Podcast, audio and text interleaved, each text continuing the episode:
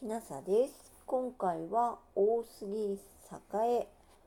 進化について近代科学の傾向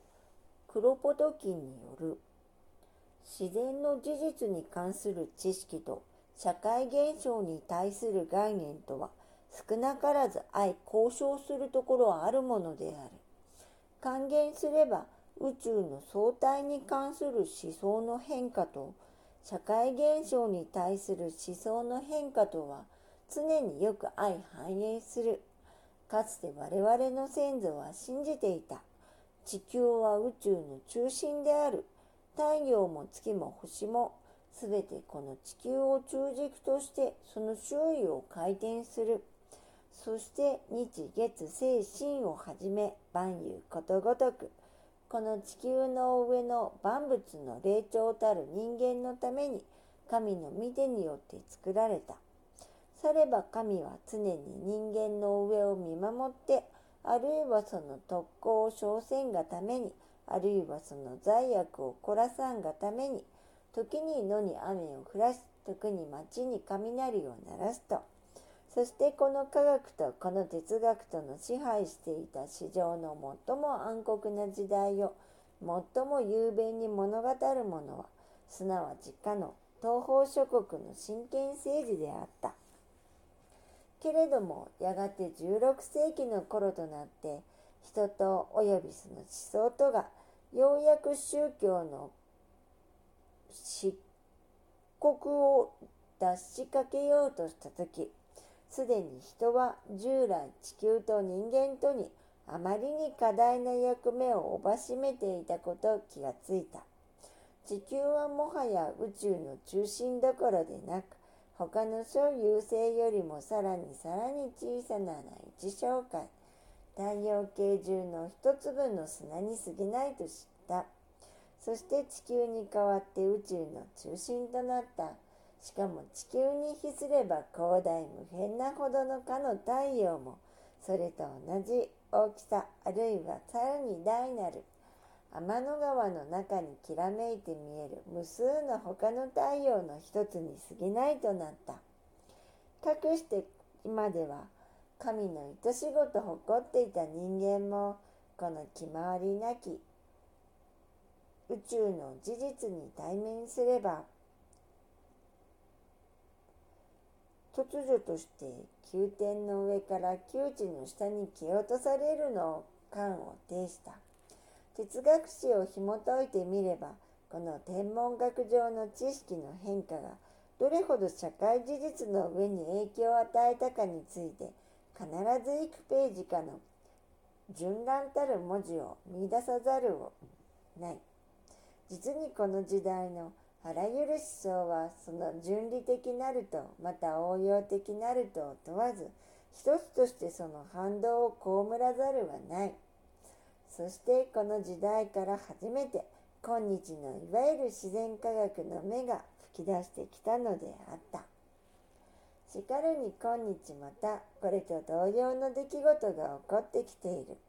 すなわち我々は科学的概念の相対と哲学的概念の相対との上にすでに前にも増してさらに深いさらに大きな変化の起こりつつあるのを見る。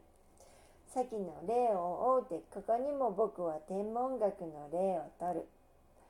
18世紀の終わりから19世紀の初めにかけた天文学はまさにニュートン説の全盛時代であった。その哲学は言う。太陽は我々の太陽系の主人である、王である、支配者である、また心である、魂である。この太陽からその小衛星の運動を指揮し、その間の調和を維持する力が出てくる。すなわち太陽の強大なる引力は、よく地球や流星や、または水星をすらも、おのおのその軌道に休んでしめる。かつそれらのすべてのものはこの太陽から分かれ出た枝葉のようなものである。みんなこれから生まれてきたんだ。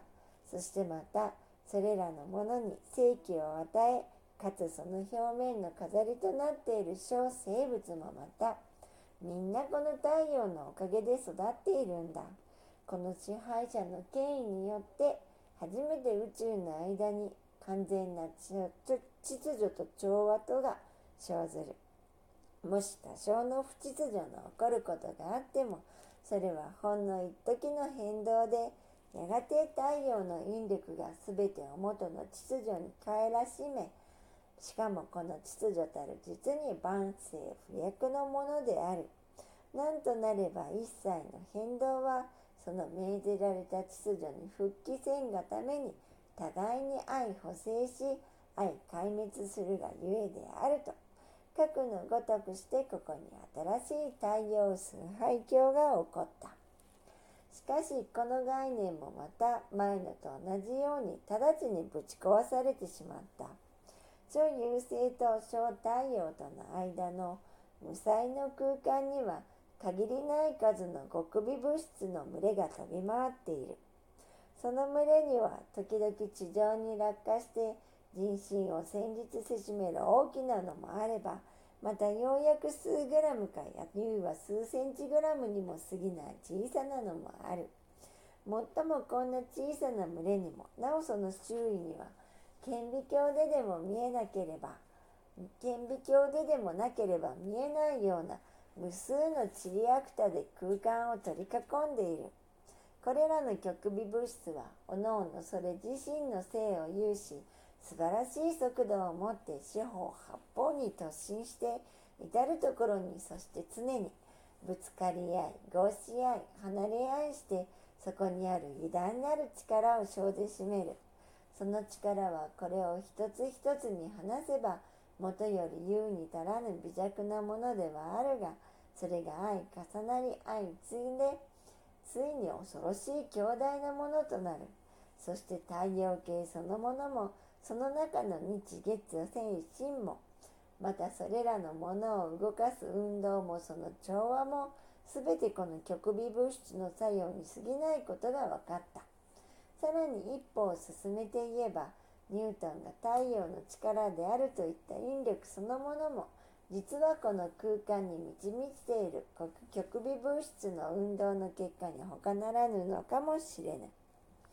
一言に言えば従来は常に総計と結果とのみを見てその総計をなす各単位やまたはその結果の起源ということについてはほとんど顧みもしなかった。けれども今日ではちょうどそれと反対に単位でありまた起源である極微物質の方にむしろ注意を共闘するようになったそして総計の中に積み重なって見えなくなっている各個体のわずかなる作用を知らなければその結果もまた知ることができないと観念するようになったさらに言葉を変えて言えば宇宙にはもはやただ一個の支配力というようなものはない。ブレスター・ブリシドの法則はない。プレコンシーブドの調和はない。ただ無数の極微物質がおのおの自由にその向こうところに突進して、そしてその間に金星ができる。それが宇宙の力である。法則である。調和である。このことはまた後に説く。以上は最近天文学の結論である宇宙の総概念すなわちコスモロジーの結論である。